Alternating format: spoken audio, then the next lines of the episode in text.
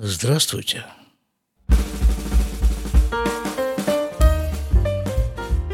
Здравствуйте, мои дорогие слушатели по обе линии фронта.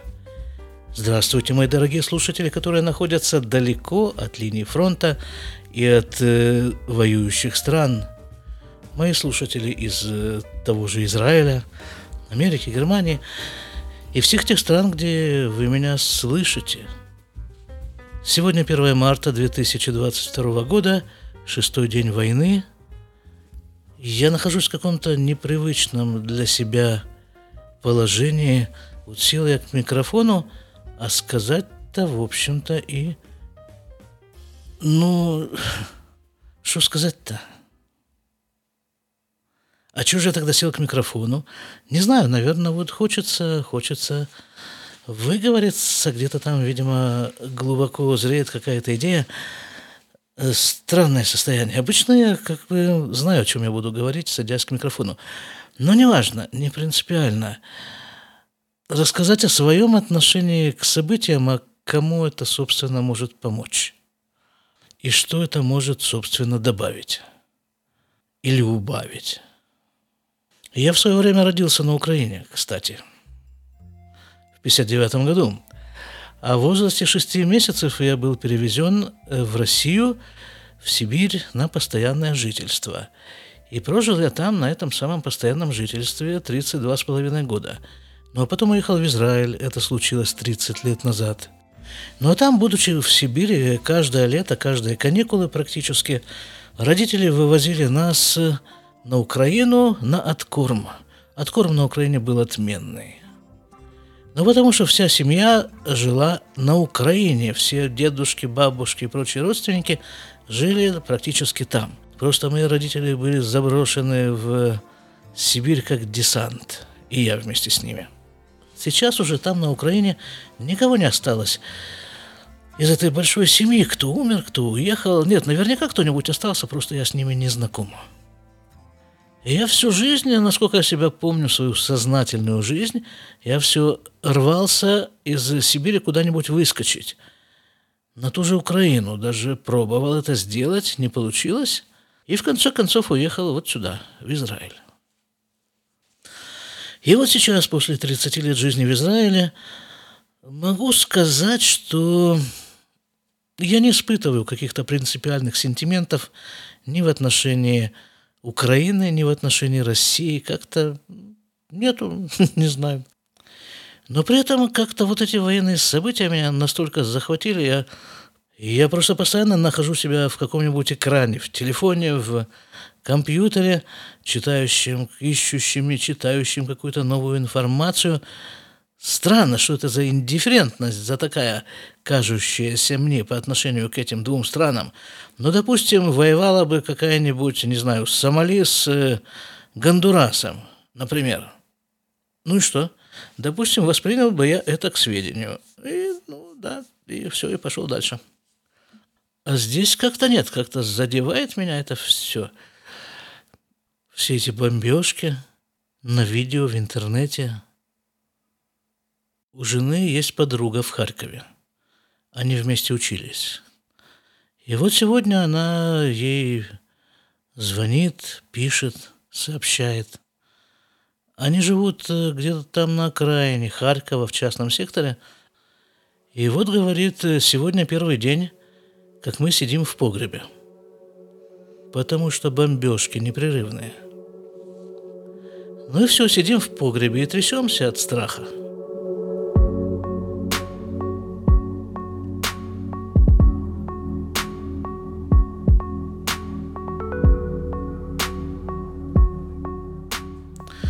Что можно сказать человеку, который находится в такой ситуации? Сидя вот здесь, в Израиле, в уюте, в тепле и в безопасности. Причем эта безопасность, она здесь настолько явная, ну, потому что, кроме всего-всего прочего, Израиль с самого момента своего существования то есть с 1948 года, находится в состоянии перманентной войны с окружающими его арабскими странами. Время от времени эта война принимает э, достаточно явные очертания, но последняя такая масштабная война в Израиле была в 1973 году. Война судного дня. То есть фактически вот эти 30 лет, которые я здесь живу, ну, каждые 2-3 года есть такие вспышки. В секторе Газа или на севере страны вспышки военной операции, сопровождающиеся обстрелами – бомбардировками и вот этими всеми прочими явлениями. Это каждые 2-3 года вот такие более-менее заметные э, военные операции проходят. Ну и плюс к этому, там бомбанут, там ракету пустят, там... Ну, а вот эти внутренние наши арабы, они ведь тоже не дремлют. Теракты и все, что положено. То есть страна, она находится в состоянии боевой готовности уже скоро 74 года. Ну и все как бы к этому приспособлено. Есть бомбоубежища, есть система оповещения э, в, э, в новых домах, которые строятся в каждой квартире, предусмотрена комната бомбоубежища с толстыми стенами, с такими металлическими, относительно герметично закрывающимися ставнями, с аварийным освещением. Ну вот, вот, вот это вот все. В поликлиниках, где я работаю, тоже есть такие комнаты, на всякий случай. Ну и, и понимаете, отношение, само отношение к войне, оно достаточно спокойное. Скажем, как относится официальный Израиль вот к этой российско-украинской войне. Даже не столько официальный Израиль, сколько средства массовой информации. Вот давайте сейчас я включу один новостной канал, у которого есть раздел на русском языке и на иврите – вот давайте посмотрим его ивритскую часть. Вот на главной странице такие вот э, основные новости. 9 картинок, 9 новостей. Что тут пишут? Лапид Меганета Пьябы Бабияр. Лапид – это наш министр, э, чего он, иностранных дел, скорее всего, осуждает э, бомбардировку Бабьего Яра. Но это все-таки в копилку украинской войны. Теперь «Не пугай меня, я тебя не боюсь», говорит э, там кто-то в Кнессете, говорит. Э, еще одна статья на тему Бабьева, э, по бомбардировки Бабьего Яра, еще одно сообщение из Кнессета. Вот здесь 95-летний участник Отечественной войны молится возле Котеля. Еще, еще тут один певец написал новую песню – война с э, компьютерными вирусами, шаббат, на, Европа наводнена беженцами.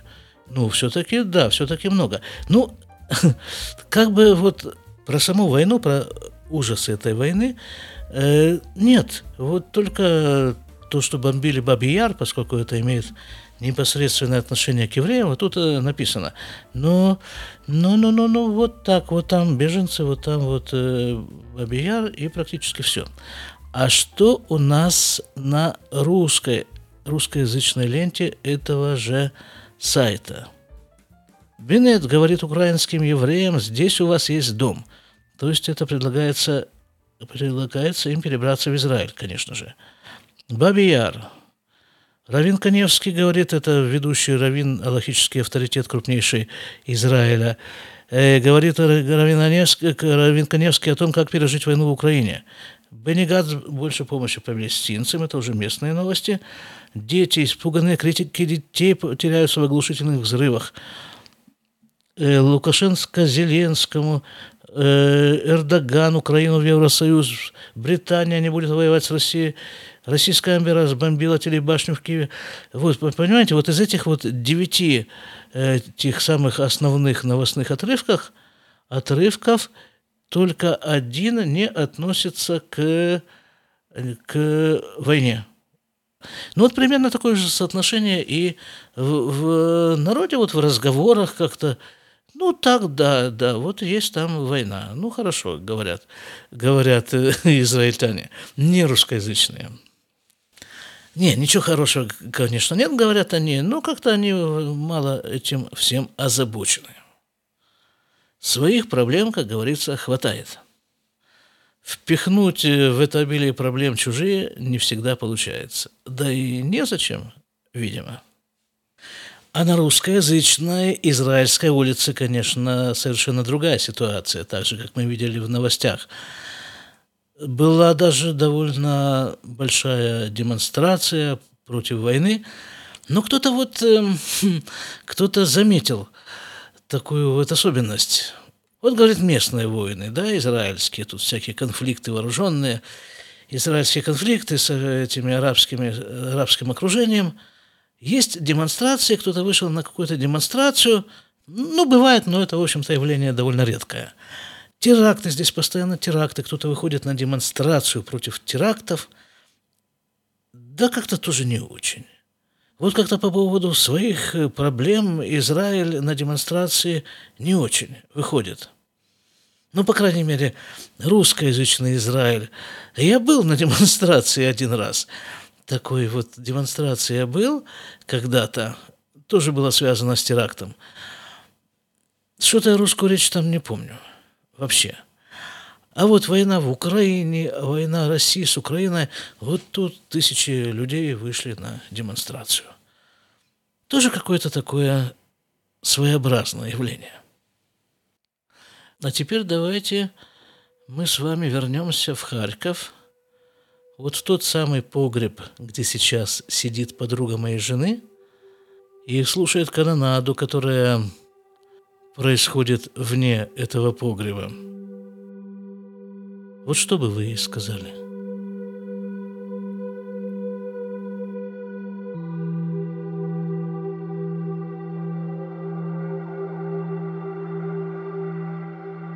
А что можно сказать человеку, который болен какой-то болезнью, да даже что-нибудь э, такое, грипп, какой-нибудь просто грипп. Обычно посреди гриппа есть какие-нибудь один-два дня, когда, ну, действительно плохо себя чувствуешь. Что можно сказать такому человеку? Вот сесть к нему на кровать или спуститься к нему в погреб, и что ему сказать? Единственное, что приходит мне в голову, это одно слово. Пройдет. Ну вот э, пройдет. Не может канонада продолжаться бесконечно. Так же, как и грипп. Пройдет. Просто в жизни есть какие-то тяжелые моменты, когда нужно пересидеть в погребе, когда нужно отлежаться в случае гриппа и подождать, пока пройдет а что ты, собственно говоря, еще можешь сделать? Ну, вылезти из погреба и закрыть собой Харьков? Нет, есть э, люди такие, их показывают, и честь им и хвала, которые берут оружие и становятся на оборону родного города. А если это, скажем прямо, не очень молодая женщина, и совершенно определенно, что обороняться или оборонять кого-нибудь она вряд ли сможет. Значит, выход один – подождать. Пройдет. Вот это ключевое слово – пройдет. Если ничего больше не можешь сделать, значит, сиди и жди, пока пройдет. Ну вот, наверное, все. А нет, не все. Вот. Не все, конечно же. Потому что через две с половиной недели, а именно, сейчас посмотрю, когда, 17 марта 2022 года будет праздник Пурим, еврейский праздник Пурим. Там была такая история, собственно, что там празднуется победу евреев над врагом – если кто-то хочет послушать подробнее, то в далеком 2014 году, естественно, не подозревая, в какой коннотации этот год будет произноситься сейчас, я записал 105 выпуск этого подкаста, который называется Пурим 5774. И вот там довольно подробно изложена эта пуримская история, что был такой царь Ахашвирош, у него под началом было 127 государств и министр. Такой министр, который подзуживал его уничтожить евреев. Ну и царь по простоте душевной написал указ уничтожить, мол, евреев во всех этих 127 государствах – ну, как бы не тут-то было, указ себе ушел, все радостно начали готовиться уничтожать евреев, а это как раз, как раз день для уничтожения евреев был э, назначен, тот день, в который мы празднуем праздник Пурим, ну, там была целая такая дворцовая какая-то интрига, дворцовая возня, там кто-то что-то там сказал, не так сказал, подумал туда-сюда.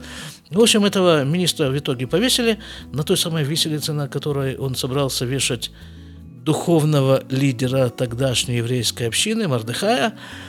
А этого повесили, а царь как бы не то чтобы он отменил указ, потому что царский указ обратной силы не имеет, его невозможно отменить. Но в догонку первому указу о уничтожении евреев царь отправил другой указ.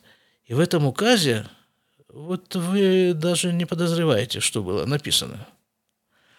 Там было написано элементарная вещь, что евреи имеют право на самооборону – как бы, ну, очевидная вещь, да, вот к тебе приходят, да, в твой дом с тем, чтобы убить тебя, твою семью и прочее. Ну, так, естественно, ты будешь обороняться. Но нет. Когда эта самооборона подкреплена царским указом, минуточку – ну так э, они там, эти евреи, оборонялись, они переколошматили там кучу народа, кучу народа, и причем им сказали, ну да, здорово, молодцы евреи, обороняй, обороняетесь хорошо, а, а еще один день слабо пообороняться.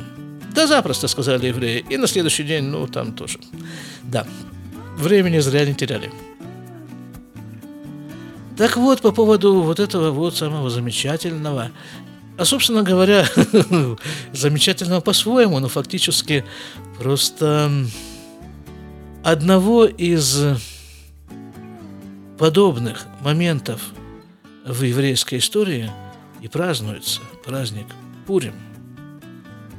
Так что с праздником вас, дорогие мои слушатели, находящиеся по обе стороны фронта – находящиеся далеко от линии фронта, и дорогие мои, сидящие в погребе.